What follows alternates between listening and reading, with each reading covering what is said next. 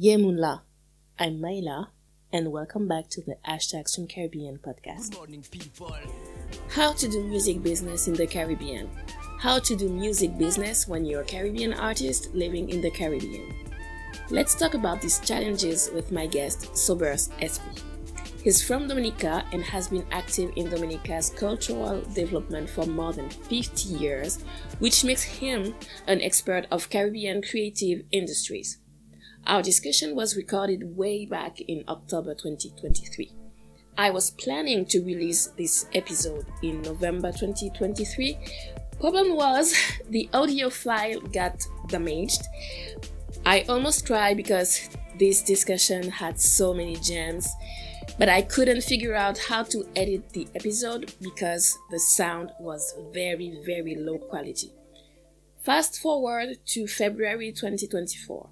Jamaican singer Shaggy held the second edition of the Island Music Conference in Jamaica. Artists and experts flew from all around the world to get some knowledge on how to do music business in the upcoming years. I got to watch a couple of panels on IG Live. They talked about branding, storytelling, and digital marketing strategies. However, they spoke from the point of view of people outside of the Caribbean their ideas and solutions work for them because they're not based in the Caribbean. This is what motivated me to keep working around the editing of the episode.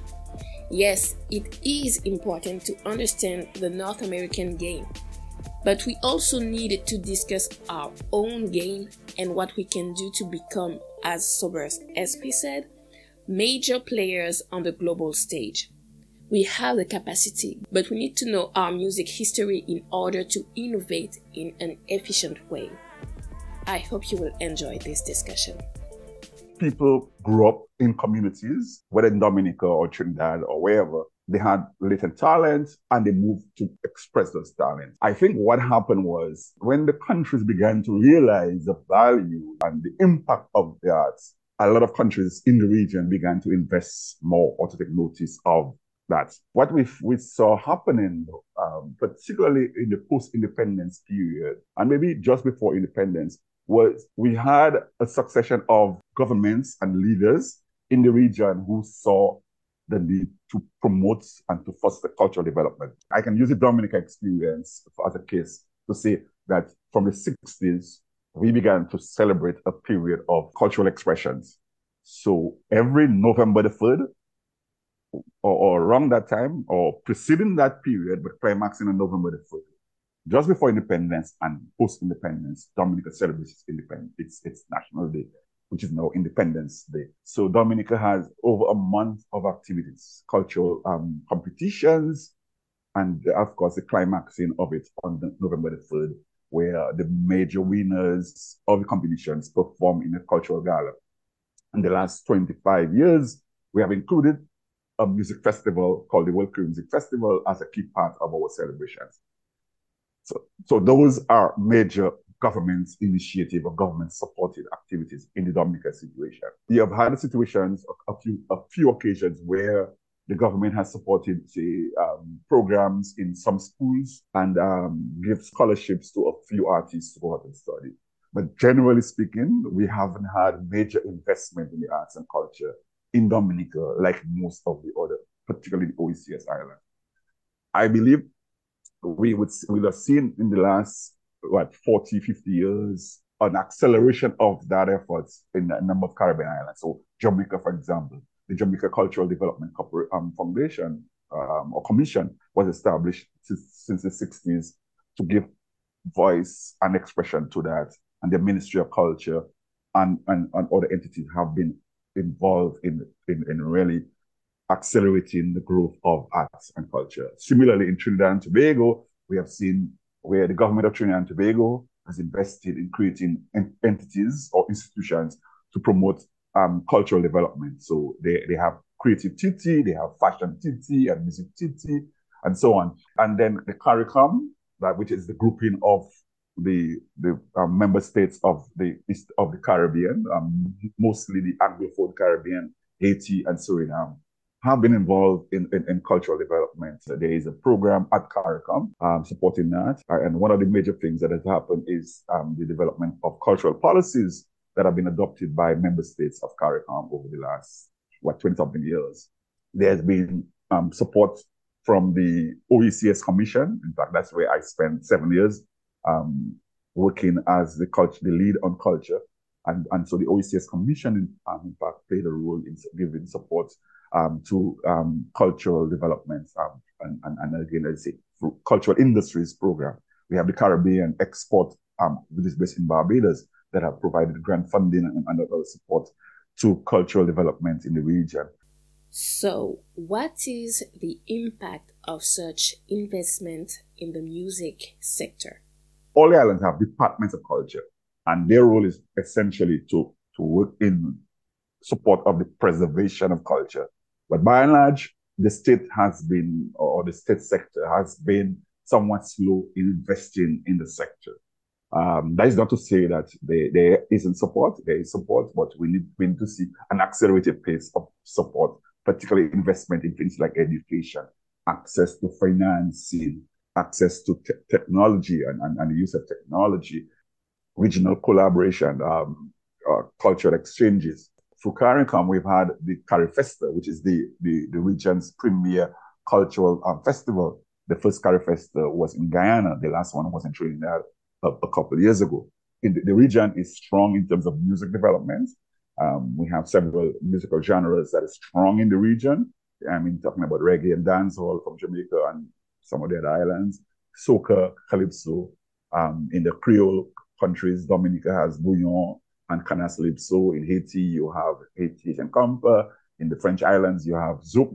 Um, St. Lucia can talk about its Dennery segment um, music. And um, we have artists who, who, who perform um, R&B and, and, and gospel and so on. I think we are a major player globally in the music industry. I think one of the areas that we've seen some, some, some major growth in the, in, in, in, the, in, the, in the creative industry is the area of festivals. Mm. So the region, the region boasts a, a, number of festivals, particularly Carnival. Carnival is the number one festival in the region. Um, as we all know, Trinidad and Tobago is the mother of all carnivals. And so there's, there's carnival all over the Caribbean now. I think almost every country in the Caribbean has, has a carnival. But we also have music festivals. Um, I indicated, Dominica has its own World Music Creole Festival, which is the last weekend in October of every year there is Reggae Sunfest and um, other music festivals in, in Jamaica. Um, Barbados has several music festivals. Um, Tobago has a Tobago Jazz and so on. St. Lucia, St. Lucia Jazz. In the area of festival tourism, the region really has seen some massive growth in that sector. And um, it is it is one of the areas that where we have seen some major return on investment so the states in most of these festivals I mentioned, these festivals are funded 99% by state. And so we have seen a lot of, it has increased tourist arrivals in these countries um, during the festival period, uh, generated a lot of foreign exchange, and of course, create jobs in some instances almost year round, particularly carnival. Of course, I should say also that um, we have some educational institutions in the region that support training and capacity building for artists and for cultural workers. Um, the University of Trinidad and Tobago is, is, is, is, is a major player in terms of um, training in film and, and uh, fashion design. Um, and, and I know Barbados Community College and a few other colleges around the region provide education and training. But again, we need much more. We need to see much more in that area of education and training in the region too often our, our artists and cultural workers have to move overseas, whether it be Europe or the United States or Canada, to receive formal education in the arts. You know, when I started my hashtag Stream Caribbean hashtag back in 2020, I tried to look up info on bouyon music, especially when it comes to Triple K Band. Needless to say, except for the Instagram page with a lot of videos of women dancing, I struggled to understand what the band's goal was as artists. And to be quite honest, Digital branding is a major component missing from most of Caribbean artists' strategies today. You must have a brand. You must be a brand, you know, like everything else. And so it is important, it's imperative that creative entrepreneurs in the region recognize that they have to build brands in order to survive, in order to differentiate us from the rest of the world. Brand development, working in the digital space, embracing it to the extent that it becomes a, the major tool for almost everything production, marketing, distribution. Like I said in the introduction, I feel like artists understand the importance of digital branding and storytelling, but there's a lack of Caribbean expertise on these matters. We have some experts, maybe not as much as we would like to. Most of them are lecturers at universities and people who are involved in at, at the educational institutional level. Um, what we need is experts who actually work in the field, who are practitioners. We have some, and I think what we need to do is to bring the two together, the academics and the practitioners together. Because part of what is going to be required going forward is not just offering training, um, but also mentoring. We need we need mentors. You don't become an international superstar just by with talent. So I think that is a big problem that we have we have we have been able to deal with in the region over over the decades, transferring the knowledge, embracing how we work with younger people because it is a difficult balancing act to get the current generation to work with past generation and to build something together. We see examples of that, like people like Machel Montano. And from Trinidad, Machel worked with, with, with Jacob DeVary and produced a big hits you know?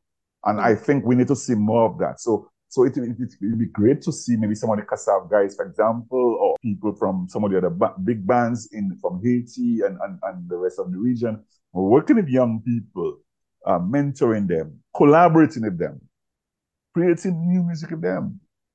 You know, that is, I think that is something that we have to foster going forward. Jeff Joe did some of that. Um, Gordon would have done some of that, but we, we, we need to see that happening continuously.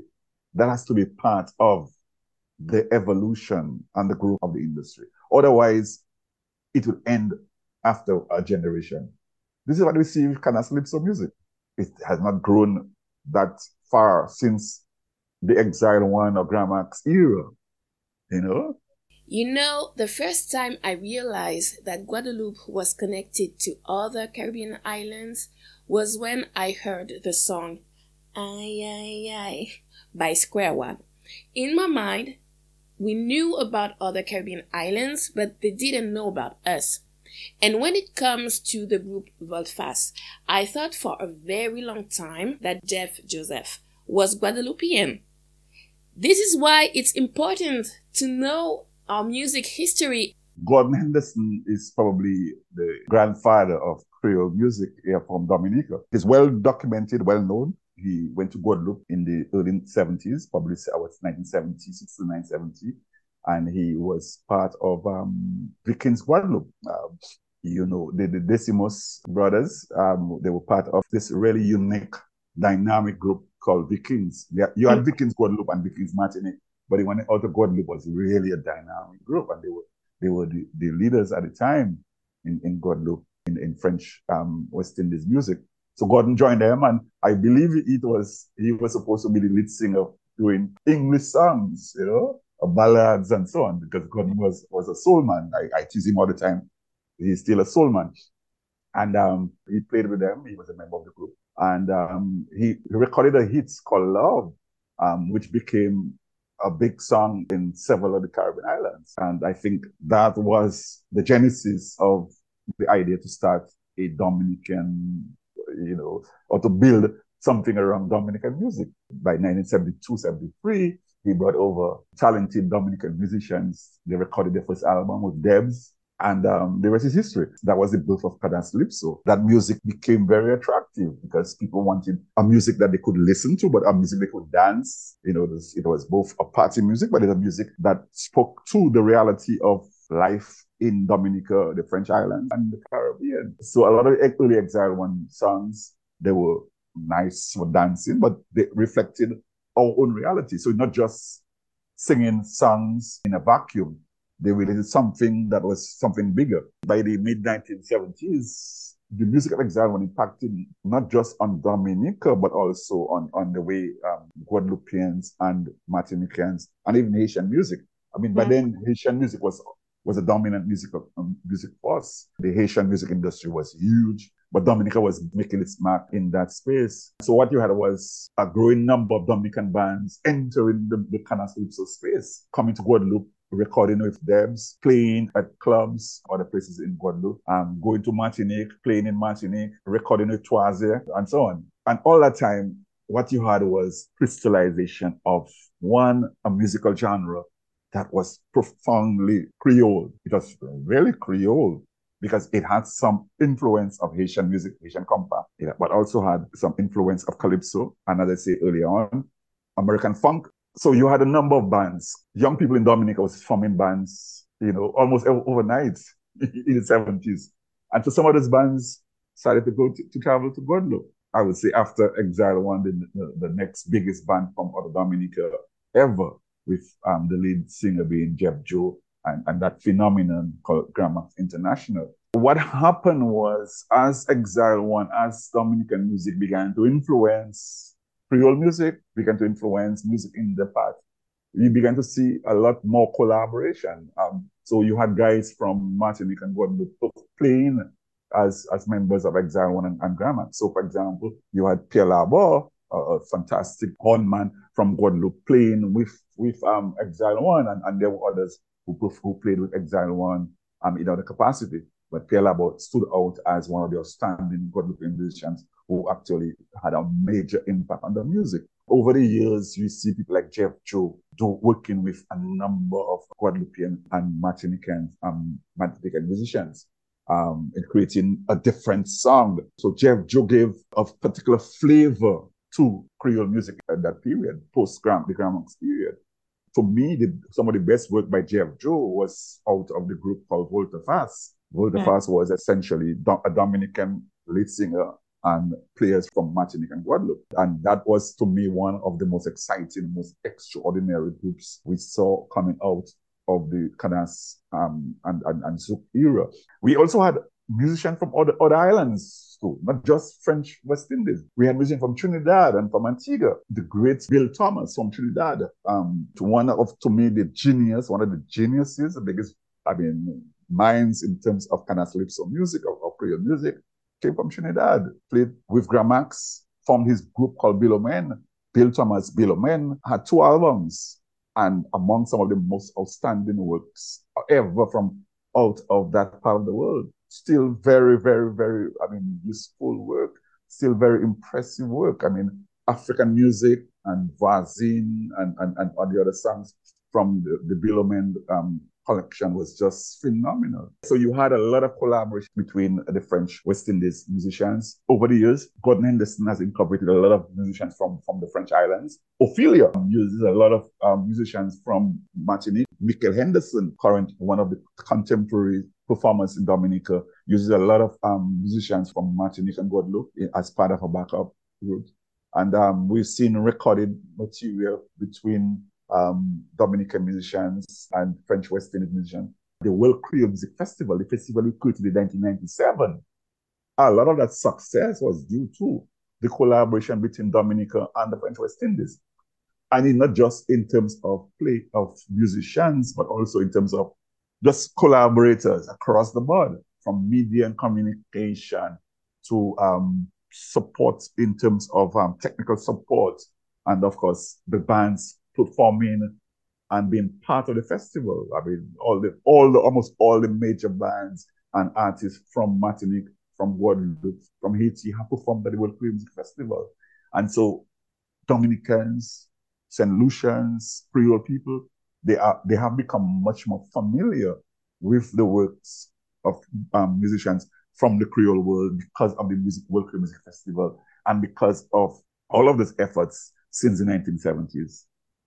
How come the previous generation was so creative back then and my generation is still struggling today? The music industry globally has changed. Eh? We no longer consume music like we used to say in the 70s and 80s. You don't go to a, a record shop and buy a CD or, or, or cassette. Um, so that's one. You don't produce music the same way. You don't need to, to be flying up and down the place to try to record. You no longer have the the, the large halls of of the 1970s and so on, where people used to have big jams and so on. That has been one of the challenges for Caribbean music. So the, the, the, way we consume music is different. It means, therefore, that we have had to adjust to the realities of the marketplace. So that means live streaming, the concert circuit. You have to look at other ways to, to generate revenues, whether it be through merchandising, through licensing, intellectual property that we didn't talk, which we haven't talked at all about. You have to become much more aggressive in terms of your IP and, and safeguarding that IP through copyrights, through brand development, as we spoke about earlier on, trademarks and so on. So here's the thing. It means that if you wanted to be more successful or as successful as uh, Exile One or Grama, um, the Haitian bands, um, and so on, you had to change. You couldn't do it like how they used to do it. You had to master the tools of the trade.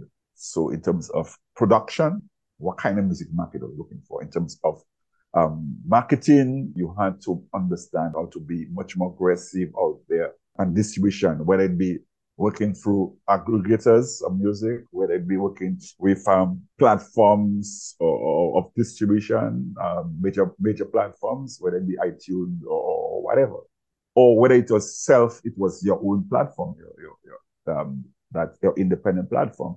So you had, in a sense, to understand those dynamics and to adjust. We've had some successes, but not enough. And it's a work in progress. I think so Caribbean music and Caribbean music industry must respond to that rea- new reality. But the, the reality is, if you want to succeed in the music industry, it, it's not a one man show or one woman show anymore. It requires a team effort.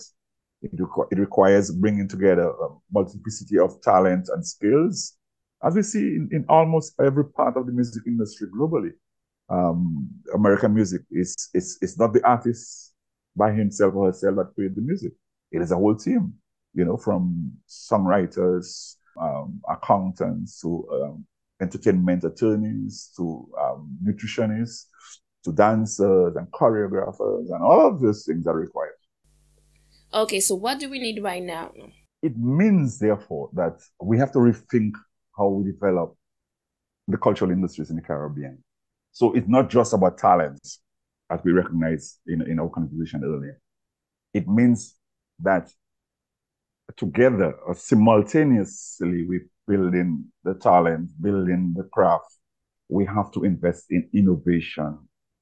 We have to invest in research and development in the arts. Just like how we do it for, for, for any industry. So if, if we're talking about building an industry, that industry requires of a bit of investment, invest um, support in the growth of innovative approaches, because the reality is this industry, this this cultural industry, is linked with the digital economy, and the digital economy is a complex.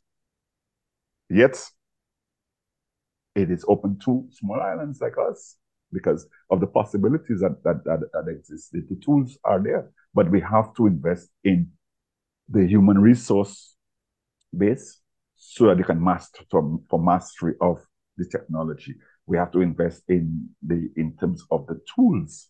So innovation, investment and innovation is going to be key. So all of the things you talk about, whether it be in, in Korea, United States, or, or in, in, in um, in um, places like Nigeria with the big film and, and music industry and so on.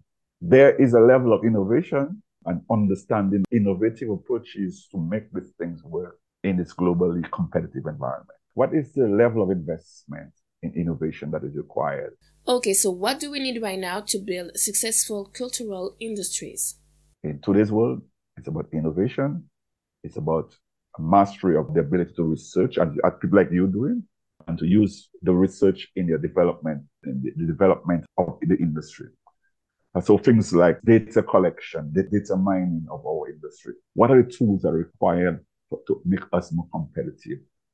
What are the skill sets that we that is required to bring us to the level where we can innovate more and, and build more um, and more robust industry or sec- subsectors. I think these are among the questions that we're going to have to address going forward. The truth is that it's going to require a collective will among artists in and industry players, but also the state sector. The state has to recognize the value of art and culture as part of a new economy that can generate revenue for these countries, just like what it is doing in Europe or in North America or in India or in, in, in Nigeria to accelerate the pace of development of the sector if we are to become globally competitive and be major players in the global marketplace. And that is true not just for music, but also all the all the subsectors.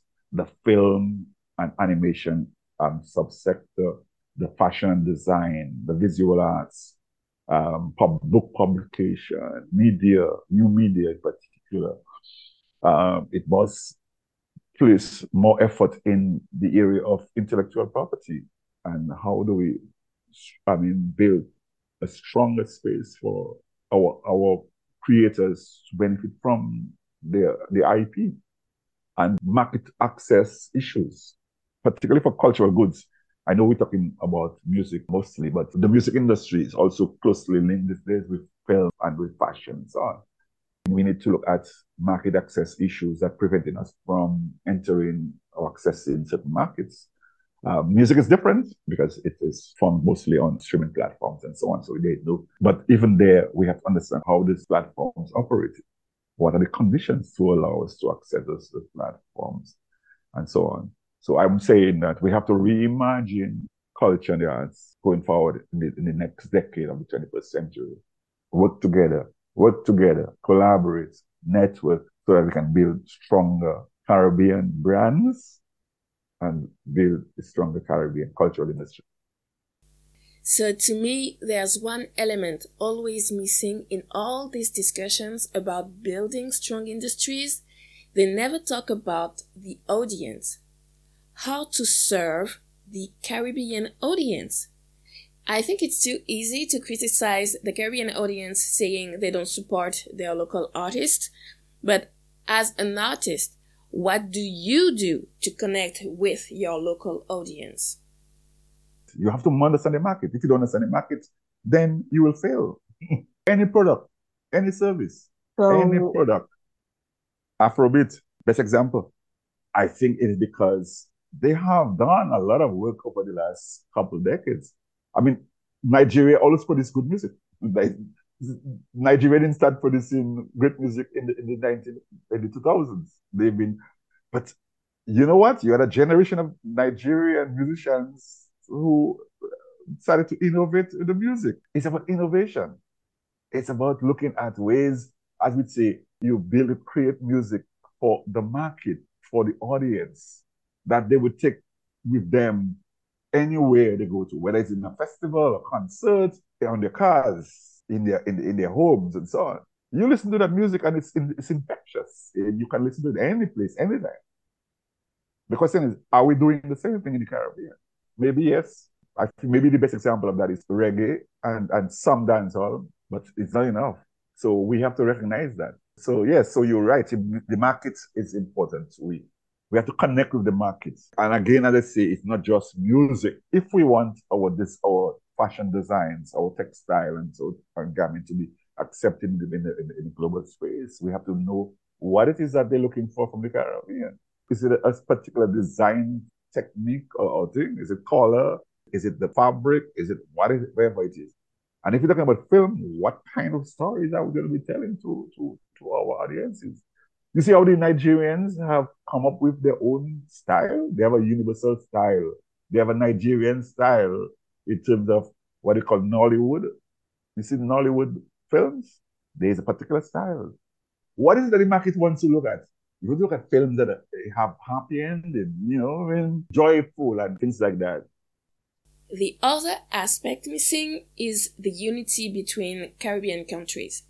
Like yes, we're small in numbers individually, but the influence that we have on the international pop culture can no longer be denied.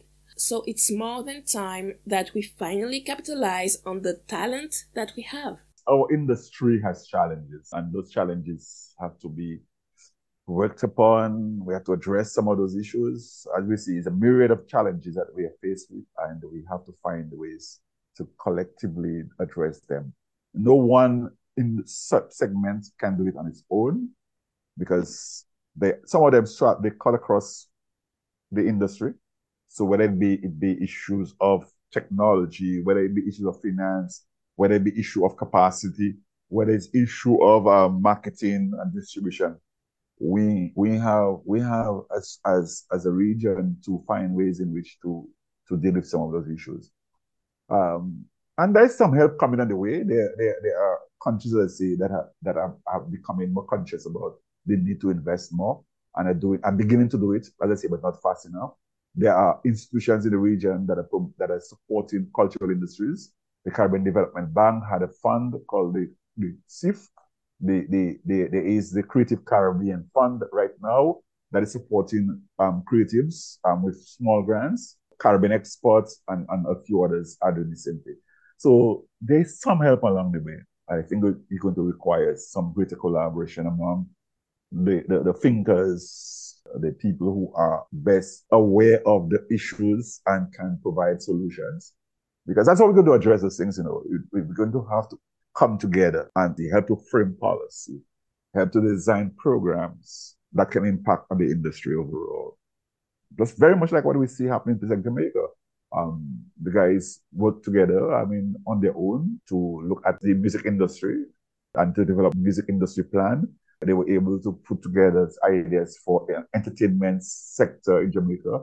And I think that is the kind of work that we need to see happening so those of us who are like-minded in this thing must come together and work together to to address to help address that because the capacity is not in the state sector frankly. The state sector is going to depend on the capacity outside to drive programs in the industries. Listen i'm so glad that i got to have this discussion with Sobers Esprit at this moment in time I believe Caribbean culture will get the recognition that it deserves. There is hope for us, and we are allowed to dream big. For me, it has been a tremendous journey working in this in this field. I mean, as I say, as I said earlier, I have worked in several different areas, uh, in youth work, in, in, in tourism, and so on. But for me, the arts and culture has given me, you know, great pleasure and, and excitement in, in, in, in, in really trying to see how we can address some of those issues. Um, one for me, an, an important part of the journey was my connection with the French West Indies, particularly Martinique and Guadeloupe. Um, I have had the opportunity over the years to collaborate with and to work with a number of experts in the French West Indies um, and support programs. We were able to do quite a number of things. Yes, there's still a lot of work to be done, but I think that some of the efforts that we put into this thing, we can see some some results, and but clearly there's still a lot more to be done. Um, so I believe that it is the, the onus is on the next generation to take to take the baton to run with it. Because if the if this region wants to be globally competitive and to make arts and culture part of this new economy and to sustain lives and livelihoods in the region. It cannot be business as usual. It cannot be just art for art's sake. Artists must develop themselves as entrepreneurs, as business people. Just like when you see people like Rihanna and Beyonce and, and Jay-Z and, and, and the others in the United States. We have to be entrepreneurs and to master as much as possible within the, the ecosystem. We have to find ways in which we can strengthen the ecosystem around um, culture and, and, cultural industries in the region. So financing is, is going to be key. Policies, incentives to, to entrepreneurs and, and innovation um, approaches and support in marketing and distribution of cultural goods and services going to be or should be at the core of what we do.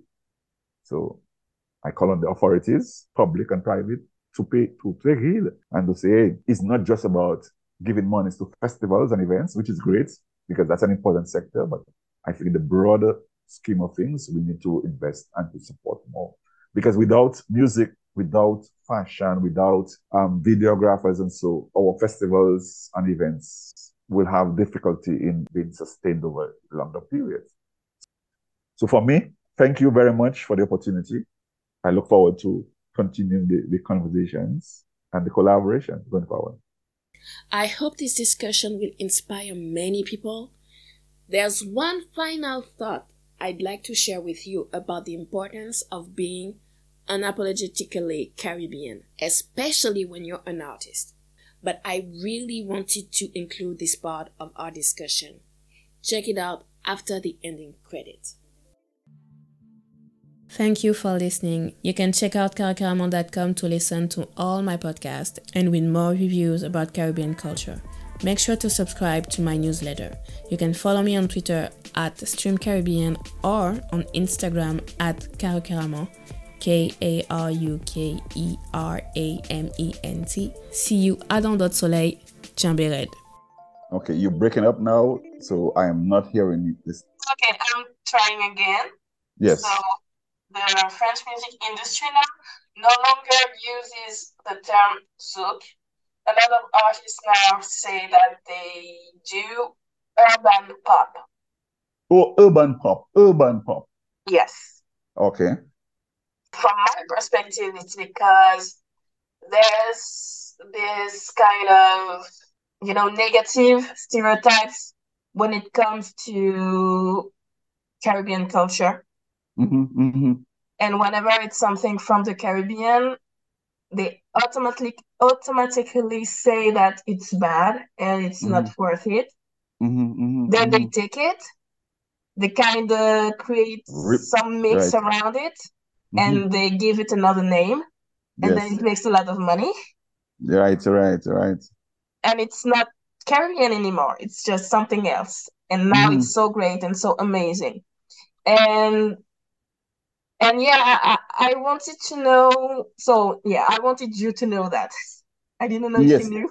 Well, I mean, there's always been this phenomenon of trying to to repackage our music and to give it a different kind of title or, or um, uh, yeah, you're right. So, but I think what we saw though in the 70s in particular and, and maybe until um, the early 2000s was an, a, a reaffirmation, uh, an, an assertion by Caribbean artists, particularly musicians, to assert their, their musical and cultural identity in the global space. And so, so, so for Martinique and Guadeloupe in particular, you had you had some outstanding music and musicians from that period of um, during that period, and and and and so nobody could take that away from them. So nobody could take away from the fact that Kassav was a Zouk band, you know. Because they assert their identity, they assert their dominance in the musical space. Dominica's music um, in the 70s and 80s, Calypso, was purely Caribbean, was purely Dominican. Nobody could take it away. You know, you could repackage that. And similarly, we see uh, the music of, of um, people like Machel Montano, Kes, and others in Trinidad and Tobago, um, and and and, and um, reggae music in Jamaica. So whilst there have been effort to to to to, to repackage reggae uh, and, and to and to to fuse it with other other genre, um, whether it be pop, R and B, and so um, and even even Afrobeats, um, it it it doesn't take away from the fact that that is a Caribbean musical identity. They, nobody can take it away from us. So whether they call it urban pop or they call it um, whatever, it is Caribbean music. So so a zouk is a zouk is a zouk. We can't change that. Once the core, once the once the central element of the music is is from from the Caribbean, nobody can take it away. I think that the, the challenge we have is for Caribbean musicians to assert their identity, to to to to to be there and to promote the music and to and to speak loudly about a Caribbeanness but the, the, the issue about, about crossover and fusion has always been there because we ourselves, we, we fuse Caribbean rhythms with North American funk and pop in the 70s to create other music. And we're seeing the same thing happening now with, with soca and Afrobeat or, or Afrobeat and reggae and so on. So that will never stop happening um, because because it is it is the way of the world. People people are demanding particular kind of products to consume. So in a, in a way, we have to re- we have to to respond to the marketplace. Uh, but I think what we have what we have to have is strong um, proponents, strong advocates of the music. So we need we need a few more or, or a couple more um, or a couple more um, Jacob Desvarieux or, or Patrick St-Éloi coming out of um, Guadeloupe and Martinique. And similarly in Dominica, we need um, musicians in the in in the, in, in the the ilk of Gordon Henderson and Jeff Joe, you know. So mm. that is a challenge for us. How do we create that kind of dynamism in our music industry in, in the in the in the in the islands? This is a big challenge for us because the reality is the music has evolved and has changed its character over the last maybe decade. We, we even Dominic, other Dominica, the music has changed. People don't play cadence-lypso anymore. Um, music is the music of the young people, and the lyrics is different, the rhythm is faster, and so on. And so it's something that we have to understand. What has to happen is we have to develop, help develop, and help create musicians that will respond to the marketplace, musicians that will create music that is universal in appeal. This is what the, the Kassavs and the, and the Exile Ones and the Tabou Combos and so on did back in their times. And I think that is what our musicians today must respond to. Otherwise, we're going to be part of the, the lowest denominator and, and everybody to call us something else.